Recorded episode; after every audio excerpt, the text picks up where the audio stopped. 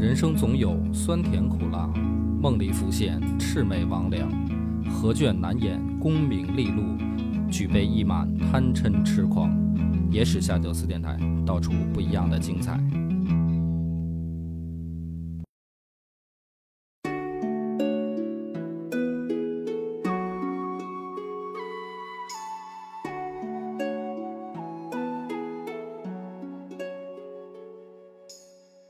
好，欢迎收，不好意思，三二一。大家好，欢迎收听《野史下酒》，我是主播张小娘。我是恶霸波，不是你老想听连续剧吗？那嗯，商起于成汤，亡于谁呢？亡于纣王。就是商纣嘛。嗯，啊，商纣王他的这个故事你知道多少？大概那就太多了，怎么亡的国？就嗯妲己啊，灭国嘛。妲己灭国，嗯，然后那个什么哪吒呀、呃李靖呀，什么痴心的那个不是那个没心的那个比干。比干。啊，杨戬、啊，对，姜子牙。哎，啊，所以你的这个历史基本上都是建立来源于《封神演义封》。神榜。最近《封神榜》又大火，嗯，电影嘛，嗯。是？吧？就是哪吒的这个戏又被拍出来了，姜子牙也又又在电影上又以动画的形式又出现了，所以咱们小时候就看《封神榜》，嗯反正我小时候就看《封神榜》，所以对于商朝的印象大部分就来源于《封神榜》或者《封神演义》。嗯那咱们今天讲这个这段故事的时候呢，我先请大家忘掉《封神榜》。我不想说他那个是 是不是历史的问题了，是吧？就是你要非觉得那个是历史呢，那你就一定会觉得我在胡说八道。商朝呢，大概存在了五百多年，嗯，就是从商汤啊建立这个商朝，一直存在了五百多年。再具体点呢，接近五百六十年，啊，一共传了十七世三十一王，就是嗯是一个非常长的历史时间。但是呢，我没有办法把时间说的非常具体，比如说具体是公元前多少多少年到多少多少年，为啥呢？就是因为没哎就清楚的记载。那会儿他没有这个很具体的，就是纪年法嗯啊，所以只能是大概估计嗯出来一个数。咱们就讲到说他的末年，中间呢有一些故事呢，嗯，比如说武丁中兴啊，什么跟他媳妇儿复好啊这些事儿啊，呃，知名度不高。就是我在这儿讲呢，可能很多人啊都搞不清楚，说是这个人到底为什么重要，或者说怎么回事儿。所以呢，咱们先挑干的说，那就到末年了。其实大家都会知道，说这个纣王跟妲己谈恋爱，然后导致亡国，这就是《封神榜》说的嘛。那么是不是这样呢？咱们还是按照野史下酒的方式啊，先从根本上说。纣王本身啊，不是这个名字，嗯这纣呢，也是后来周建立了以后给他上的一个称号。就跟咱们上一期讲的夏桀似的。对，夏桀一样，一个道理，就是后来的人啊，管前面的人给他上一个称号。嗯那一般呢就是贬义词，纣呢就是指这个暴暴虐、嗯昏庸无道，差不多你就可以把它等同于这个。那实际上纣王叫什么呢？就是在商朝自己的时候，嗯他的正式官方称呼叫帝辛。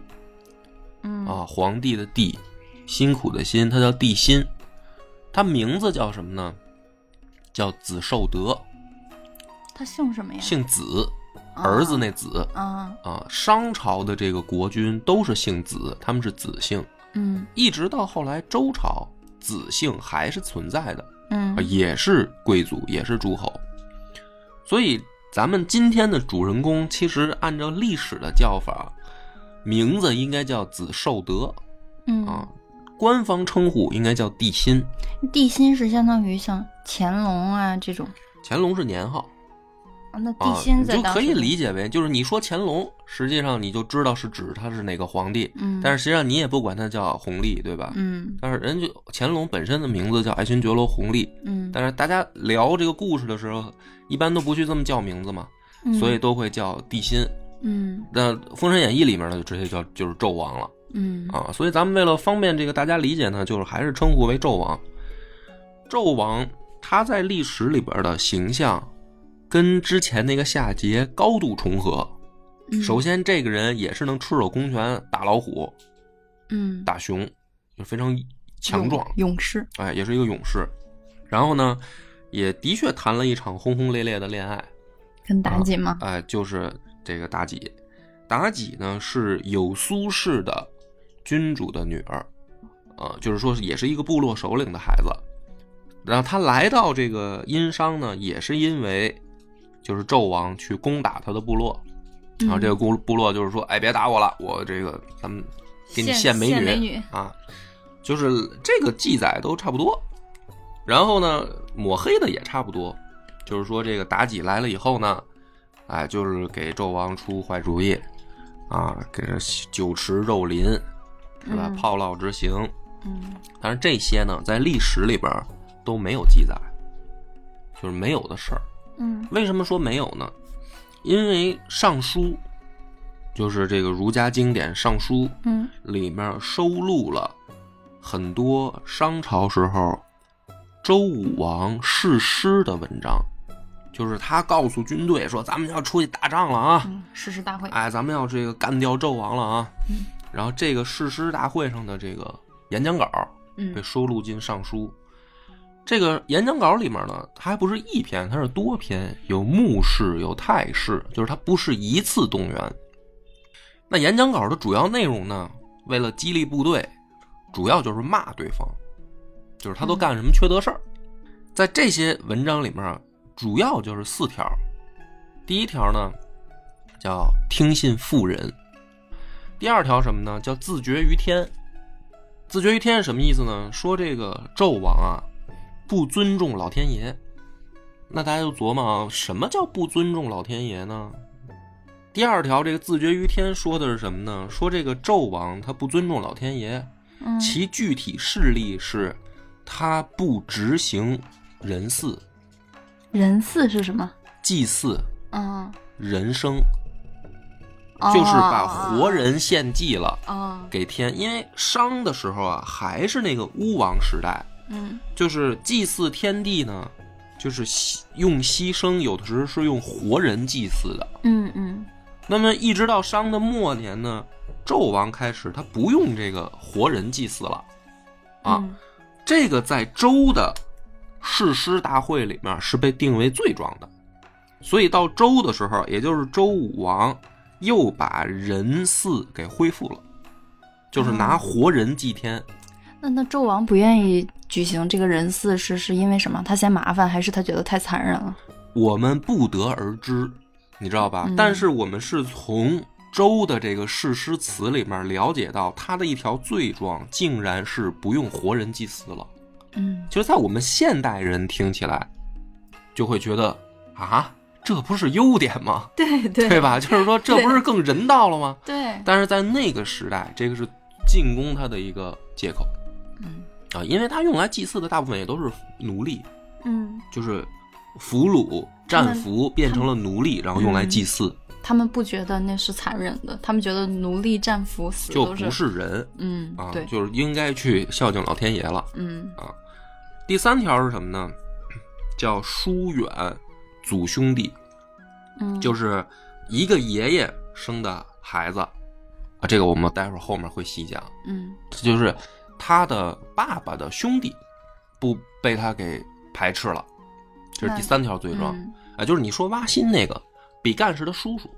第四个呢，叫不听雅乐 啊，雅乐就是咱们这宫廷里面玩的这个音乐，他不听，嗯，嫌人家没有艺术细胞。对他可能就听摇滚是吧，朋克什么这个二人转，他可能听这些，在宫廷里面他不听雅乐，嗯四大罪状。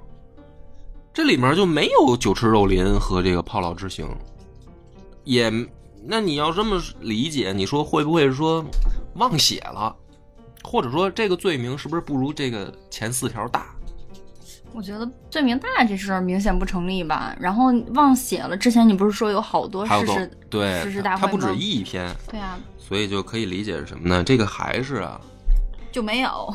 对，就是春秋战国时期啊，给纣王加的，嗯，就真正呃，留到尚书里面周武王的誓师词里面列纣王的罪状的时候，没列这些，那不可能是忘了。你本来就是说告诉大家这人有多坏，然后你还忘写了，这么好的材料你不用，嗯那不可能吗？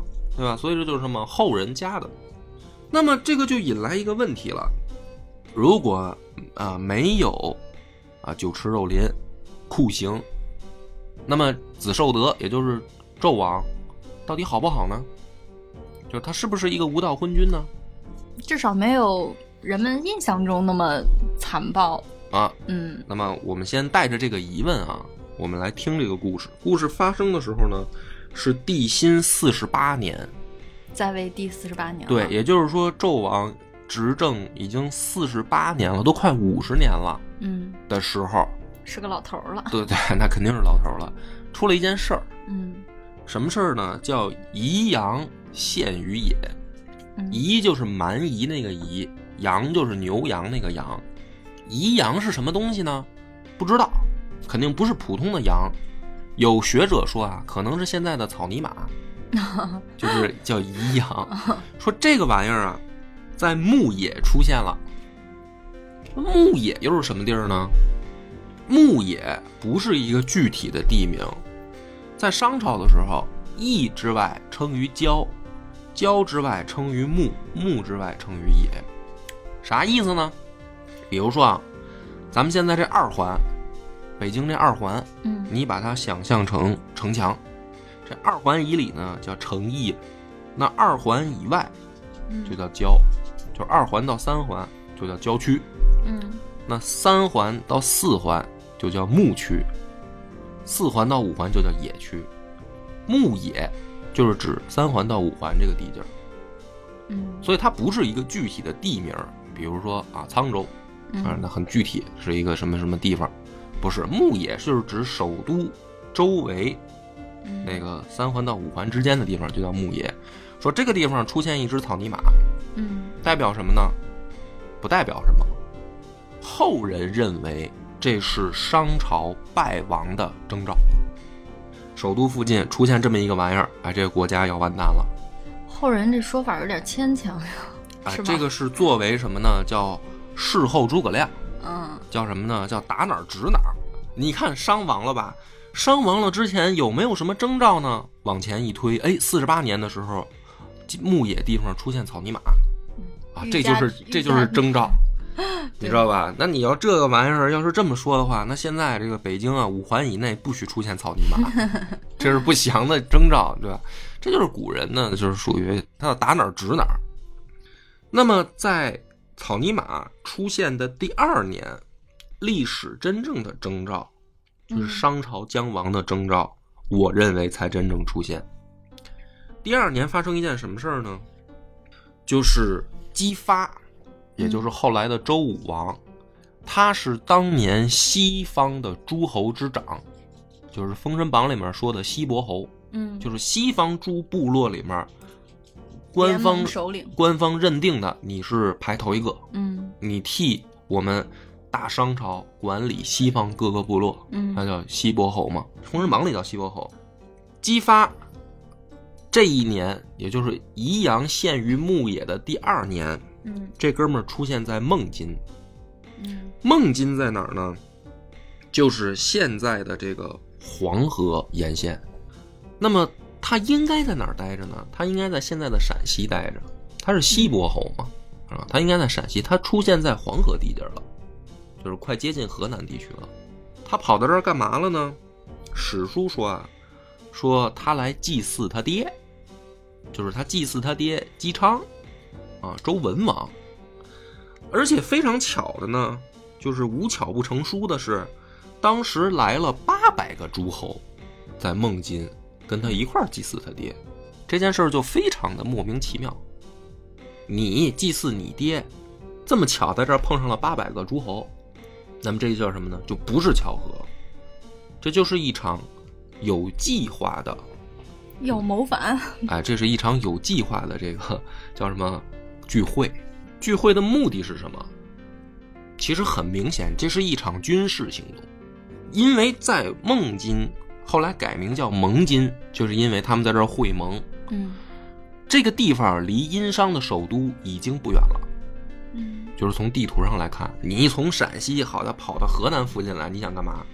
带了八百个诸侯约在这儿见面，嗯那就是一场军事行动。但是呢，更蹊跷的一件事儿就出现了，也就是我们这次故事的这个焦点所在。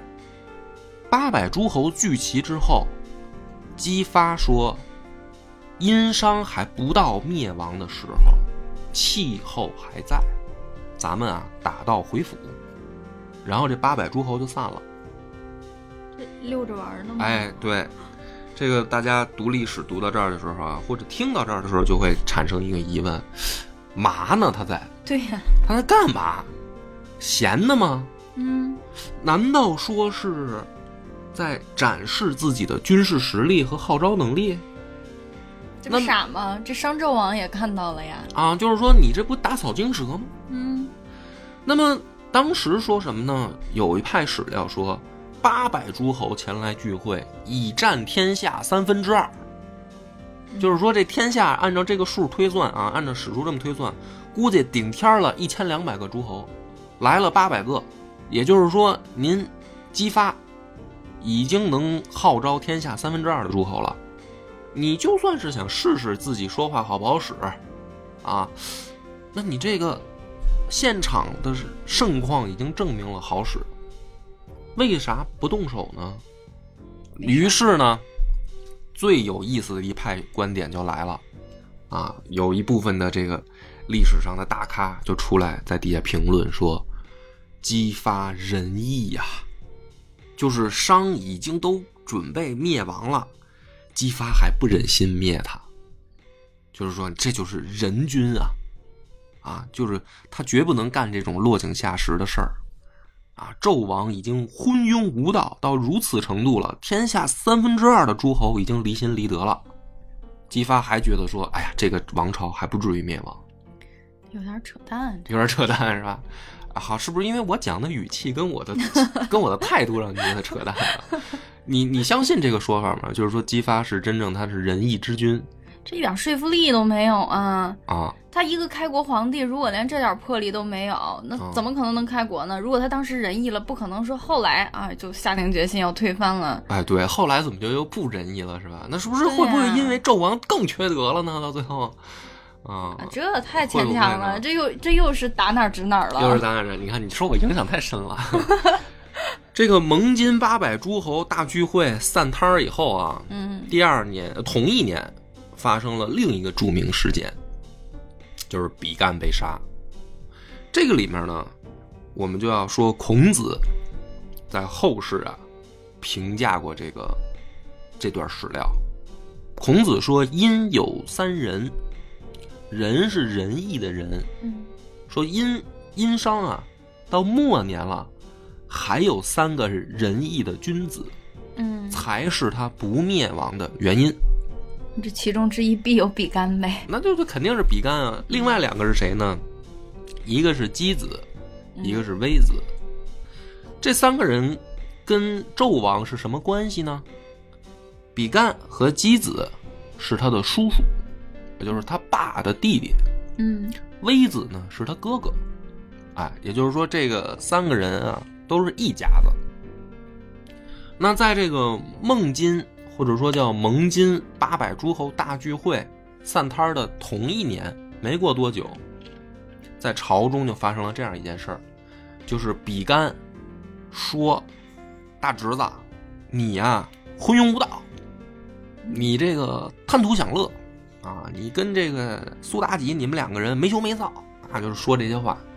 然后纣王呢就说说那个，那我得了，我给咱们中国历史贡献一个成语吧，就是说，听说这个聪明人啊，这个心脏都长七个窍，我觉得叔叔你一定是聪明人，我把你心挖出来看看到底长了几个窍吧，就把比干给杀了。意外的是什么呢？他其实贡献了两个成语。啊，一个成语叫七窍玲珑，就是说这个人聪明啊，嗯比如说这个夸啊张敏、张小娘你要聪明，说你七窍玲珑，就是说你这个聪明程度跟比干一样。你说的没错，哎，就是特别对说话不招人待见，容易挨刀的这种人。他其实还贡献了另一个成语，也是孔子点评的。孔子说纣王就叫一窍不通，说纣王但凡通一窍，比干也不至于死哦，原来一窍不通说的是纣王啊。所以说一窍不通说的是纣王啊，那就是骂人蠢。啊，说你这个人拓跋波一窍不通哎，，说我就一窍不通，哎，你就是七窍玲珑。哎，没错，对，就是纣王贡献俩成语，很意外。嗯啊。那么，如果咱们讲到这儿的时候，就会去想一个问题：这个叔侄两个为什么在朝堂上翻脸了呢？为什么为什么？如果按照《封神榜》和大家这个传统的观点是，妲己就是呃，对，妲己挑拨，然后呢，比干看不下去了，比干出来死谏，嗯就是以死相见。但是我呢，不用我自己的观点去反驳，因为毛主席说过，毛主席说过什么呢？说比干的死可能因为他跟帝辛政见不合，就是说两个人持不同的政见。然后这个叔叔呢，他老在这碎碎念啊，老跟教育孩子一样啊，你这也不能干，那也不能干啊。作为君王，尤其是能赤手搏虎虎熊的这个君王，才不收这个，就给他宰了。嗯，这是殷的第一个仁人君子就死了啊，这是亡国之兆的应验。嗯第二个呢，君子就是箕子，箕子也是他叔叔，就是跟比干是兄弟。箕子一看说：“嚯，挖心了，玩这么大，得了，我呢别在他眼前碍事儿了，我干脆我疯了吧。”箕子就装疯，啊，就是把这个漆涂在身上，呃皮肤就溃烂了，然后披头散发跑到山洞里，啊就疯了。大家都说：“哎呀，这个王叔疯了。”这纣王一听呢，也很感慨，说我这个场面是不是搞得太血腥了，就是把他给吓着了，还很愧疚，说那这样的话，哎呀，那我也干得不太好嘛。结果呢，这个纣王还在这难过的时候呢，就听说啊，这个外面有这个新的流行歌曲在老百姓中间传唱，说这个姬子呢，没事儿啊，就在山洞里啊唱歌，嗯自己作曲作词、填词、唱歌。纣王就琢磨了，说你不是疯了吗？啊，他解决了一个就是好多电影里面喜欢用的一个梗，就是如果比如说张小敏，你要是被抓到精神病院了，嗯你怎么证明自己没有疯？你如何证明自己没疯？我写歌儿，哎，其实好多人就怎么证明啊？说这个精神病院不讲道理，你说没疯，他们这药加的就更狠啊！你越说没疯，这越越给你吃药，嗯这就是傻子，你知道吧？就是读但点但凡读点历史，你听下酒你就赚着了啊！你就学学人家姬子，姬子就巧妙解决这个问题了啊！怎么让人发现自己没疯呢？嘿，自己在精神病精神病院里边填词填曲。纣王一琢磨说：“你这么头脑清醒，音律玩这么明白，你说你疯了，谁信啊？”就把这个姬子就给抓回来了，给关起来了。嗯啊，就是说你这不是骗我吗？其实姬子是什么呢？就是说啊，我呢不忍心看着这个国家一天天的败亡，那我干脆装疯呢，我躲了行不行？就是我进谏不成，但是呢我还得留在国家，我怎么才能导致我既留在这儿又不跟他起冲突呢？我就装疯卖傻。啊，不知道这算不算也贡献一成语？我觉得最早的装疯卖傻就是箕子发明的，可惜呢，他真的是太聪明了，就是他装疯都被人识破了。这是第二个仁义君子。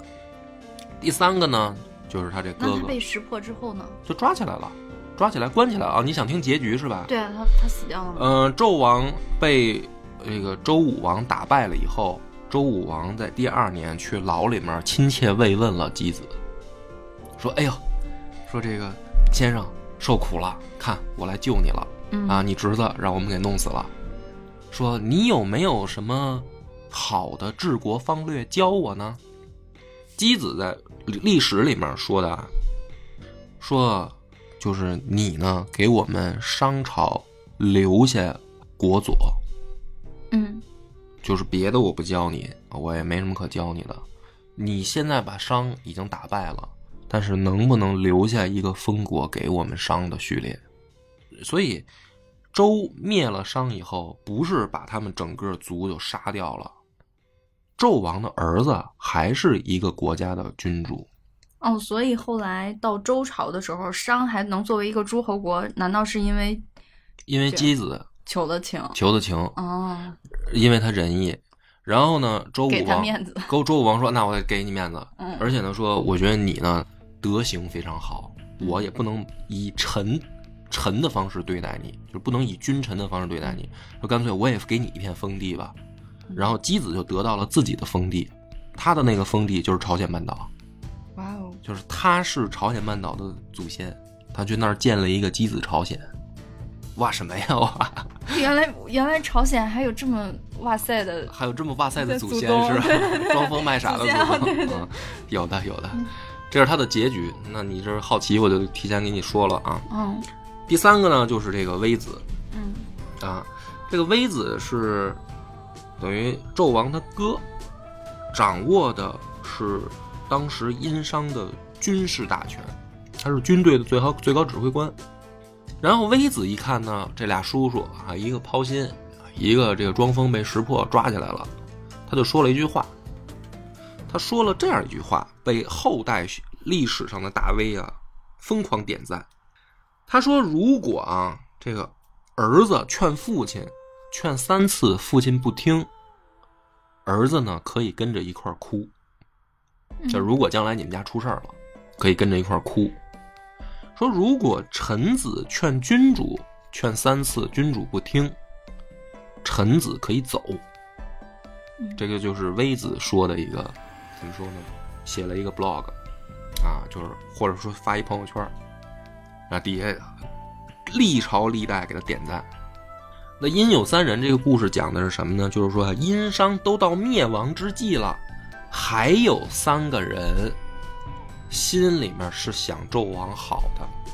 一个他叔叔比干，他的做法叫什么呢？死谏，以死我来点醒你嗯，啊，这是第一个。这太惨烈了。对，比较惨烈。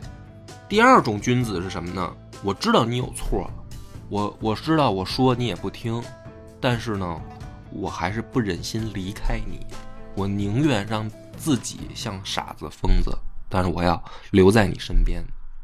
这是第二种君子。第三种君子就是微子这种说法，说我作为一个君子，我尽了我的义务，如果你不听，那么我选择走。这就是君子的三种做法。就是说，如果大家在职场上碰到这种问题了，想当君子，可以参照这三种做法。那一定要学微子，要学微子是吧？做人还是要学会放过自己，不要太哎，太拧了。说得好，嗯说得好。我讲到这儿呢，你能提出这种想法，就说明你中套了嗯，啊然后。接着听，哦，因为微子没有走，他说了这个话，历史上无数大咖给他点完赞以后，大家的理解逻辑上的理解就是说，那微子后来就走了嘛，对吧？因为他说完这话嘛，他说君子嘛，说了三次你不听我就走了嘛。实际是什么呢？实际上他没走。他为什么没走呢？他什么叫为什么没走？他就是没走啊，他知行不合一啊，知行不合一是吧？就是一边发着这个朋友圈，啊说这个终究还是一个人扛下了所有，但是实际上天天在家里边作威作福啊。他为什么不走呢？对啊，对啊，因为他其实在家里很爽啊，他在家里面就是一人之下万人之上啊，军事最高长官，他走个屁呀、嗯，他弟弟没有对他不好，嗯。就是纣王没有为难微子，嗯所以他没必要走啊。嗯。这就是大家千古的误会，觉得微子在 在殷商一定过得很痛苦，他痛苦个屁，他一点都不痛苦。其实人家过得爽歪歪。而且呢，这就说解释了咱们刚才留下来一个疑点：八百诸侯聚于孟津，怎么散了呢？难不成是因为这三人吗？哎，你看你这个孺子可教，快能找听得，听得很认真，快快能找到 这个真。真实的答案了啊！因为啥呢？后来啊，这个周武王就是这个姬姬姬发嗯又举行了一次孟津大聚会。这一次，你猜来了多少诸侯？上次是八百，这次来了一千二，哎，这次来了八个，就是大家大都反转。大家都是，我觉得这个才叫他妈烽火戏诸侯的最早版本呢。上次八百人塔哄的来了，说大哥，听说你要造反啊，干啊！嗯，你不干，那你再让大家聚会，大家就不来了，大家嗯不相信狼来，大家就不来了。对，你每次都是在这儿，你总不能这老忽悠我们吧？对，但是就是这个来八次，来八个诸侯，这次姬发动手了，这就是有一个问题了。上次来八百个你不动手，这次来八个你动手，为什么？因为这三人啊。没了，这仨人没了，所以他可以动手了，是吧？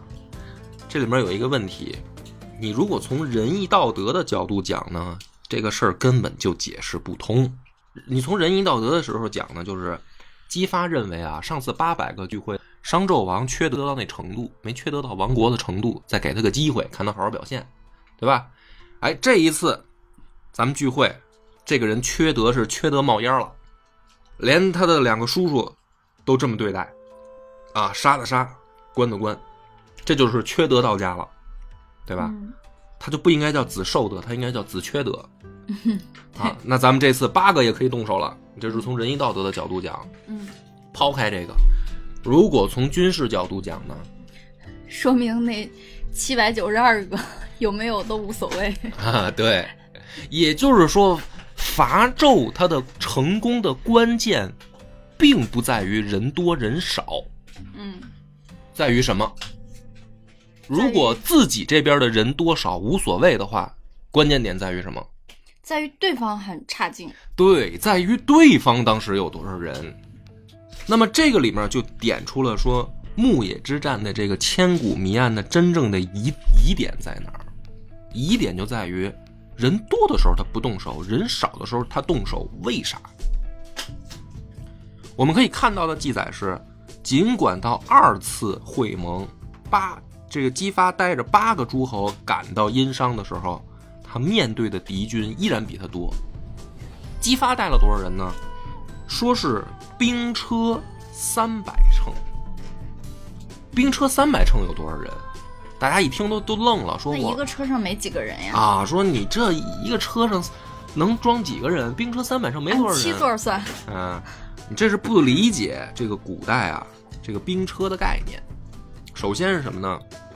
一乘车是贵族或者甚至是真正部队中的精英才会驾驶的这个作战工具，就是你得是那个精锐战士、特种兵。一乘兵车 可以配三个虎贲甲士，虎贲甲士就是什么呢？就是当时的特种兵。那么三百乘兵车相当于九百特种兵，然后这一车后面最高配置是可以跟七十五个步兵，所以一乘车后面不是说就没人了，它后面是跟着步兵的，嗯。跟七十五个，所以三百乘兵车差不多你就乘嘛，你就按照说一个车后面乘以一百，实际上接近三万人。那大家一听这个后世打仗，说一一出手动辄十多万、几十万的，你说您这个啊，这个周武王三万人，加上他那八个诸侯，大家记住，八个诸侯绝对不可能比他人多，要么就不跟他来了，就自己先在西北造反了。嗯 所以呢，这个周武王的部队可以说就这么粗算下来不足五万人。他到了朝歌，就是殷商的首都的时候，面对的起码是十万人起。听到这儿的时候，朋友可能就又得问了啊，你刚才推理半天说不取决于自己人多人少，取决于敌人，敌人还是比他人多呀？敌人战斗力差。啊，敌人战斗力差，这就是动脑子了。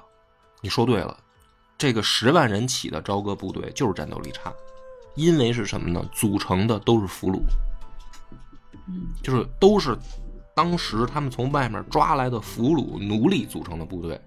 嗯朝歌的精锐战士干嘛去了呢？对外作战去了，没在首都。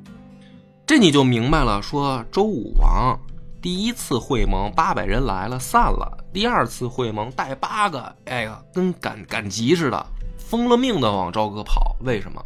赶时机。对方的主力不在，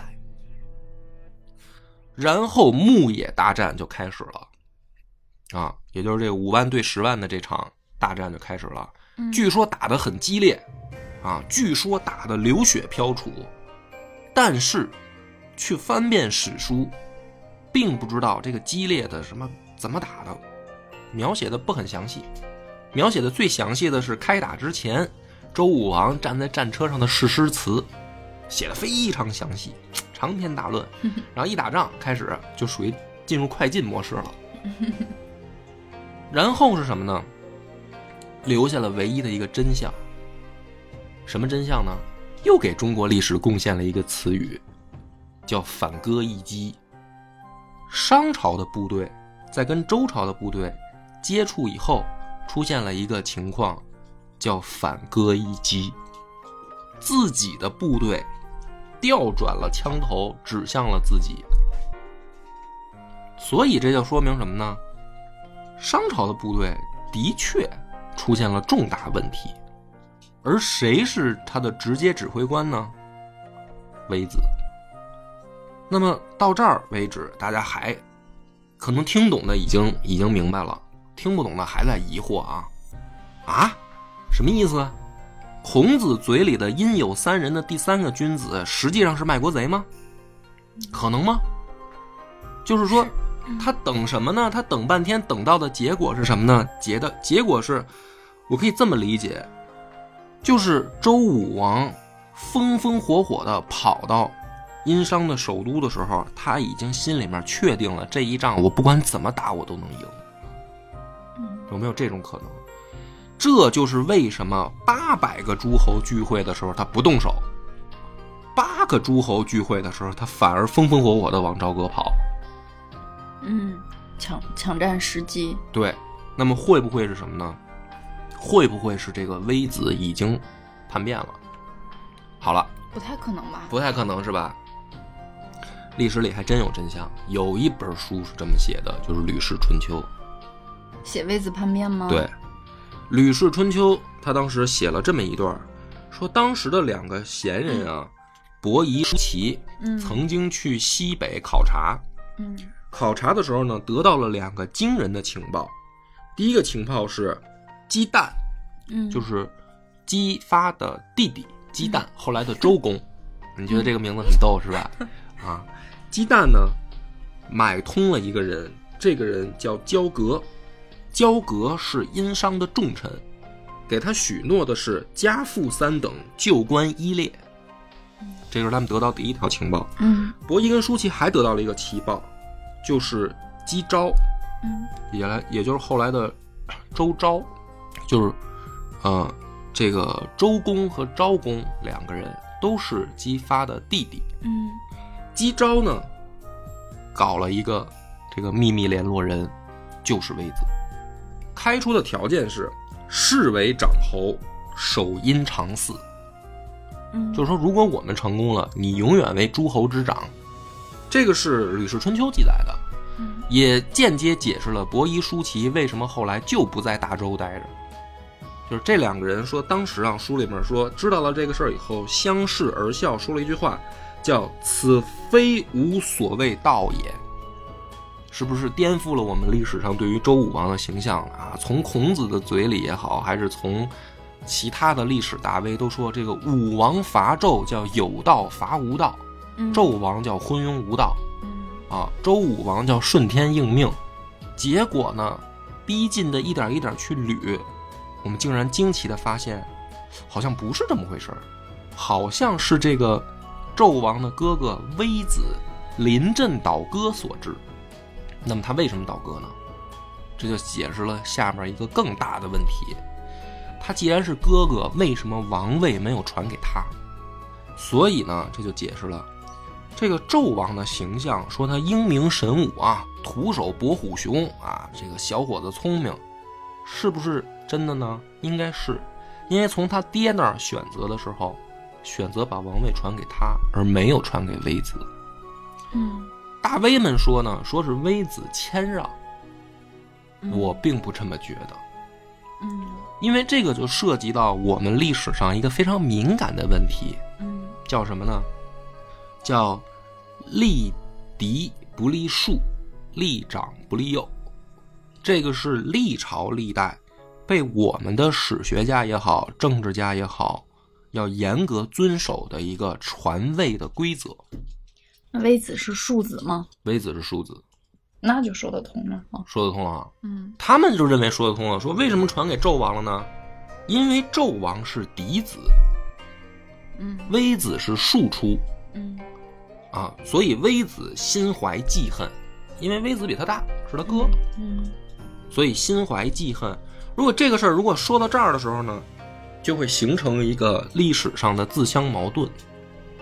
嗯就我们推崇的是立敌不立庶，才是国家安定的方式。嗯结果呢，人家纣王他爹明明就是立敌没立庶，结果微子反戈一击了，那你这就说不通了，你这个逻辑上就自相矛盾了，对吧？那那那跟那个微子是商朝的三个最仁义的人，嗯他如果他如果真的是符合那个仁义之人的这个人设，嗯像他如果背叛他弟弟，嗯背叛商纣王，嗯既违背了亲情，既背叛了亲情，也嗯背叛了忠。嗯，所以你看是不是陷入了一个历史的死胡同？嗯但我们的古人呢就非常聪明，他们自有一套解释的方式。为什么微子这么做还能称为仁人君子呢？因为纣王无道，因为纣王是王八蛋，因为纣王跟妲己谈恋爱，嗯然后又虐待大臣，抛抛心，是吧？挖这个叔叔的心，然后这个弄炮烙之刑，弄酒池肉林。嗯所以呢，到春秋战国的时候，这一套说法就说得通了。为什么纣王亡国呢？因为他自己昏庸无道，所以微子的反戈一击叫大义灭亲，嗯，它不叫卖国。但实际上呢，反过来头我去讲这个事儿，或者我讲这个故事呢，我并非让大家要一定要认同我的观点啊。但是我在想一个问题：纣王当真昏庸无道才亡的国吗？起码从历史上留下的这些诸多疑点，以及司马迁儿在这个《史记》里面写的闪闪烁烁的，这个采取史料也是有的时候用尚书，有的时候不用。我可以发现，古人哪怕汉朝人对这个事儿其实是存在自己的疑虑的。那么再再聊一个问题，难道真的就是要父传子才幸福吗？就是这个国家才安定吗？难道真的是啊、呃必须得给老婆生的孩子，这个国家才安定吗？或者说在哎孩子里面一定是要给那个岁数大的才安定吗？我们可以发现的是，在殷商的时候，那个巫王时代，嫡庶制还没有形成，就是说在那个年代，在那个朝代，古人并不认为一定是老爸要传给儿子，不能传给弟弟，没有这么说，也没有说必须得给老婆生的才嗯才行嗯，也没有说必须得给是年纪大的孩子才行。这些在商朝的时候是没有定例的。我认为最早最早是到周朝才有。所以呢，讲到这儿的时候，大家就能想明白一个问题了，就是选择历史的选择，往往有的时候是带有实验性的。嗯什么叫实验性呢？就是说，当刚开始的时候，A、B、C 三个选项摆在面前的时候，其实我们的古人也不知道该选哪个，不该选哪个。嗯因有三人，我觉得他背后告诉我们真正的历史真相是什么呢？是殷商的时候，在这个国佐传承上，其实有一个难题：哥哥可不可以把王位传给弟弟？就比干和箕子，他们也是有王位继承权的。为何比干可以如此的不顾及纣王的感受，在朝廷上跟他掰面儿？是因为当时那个年代，人家原本也有继承权。微子为什么反戈一击，还能被称为仁人君子，是因为微子当年也是有过合法继承权的。而这些人没有拿到王权，让纣王上了位，所以才给历史了一种可能，就是说纣王上位是不是最好的选择呢？这是真正我们要去想的一个问题。所以我们的历史把它记载成了说，这个并非一个最好的选择，他昏庸无道。嗯可是，在后面我们自己又陷入了一个问题：那如果它不是最好的选择，我们应不应该坚立不立树、立长不立幼的这个原则呢？这就是成为我们这个历史当中留下给后人去思考的一个空间了。嗯那么今天就到这儿，感谢大家收听。我们的微信公众号叫“柳南故事”，柳树的柳，南方的南。如果还没听够的朋友，欢迎您来订阅关注。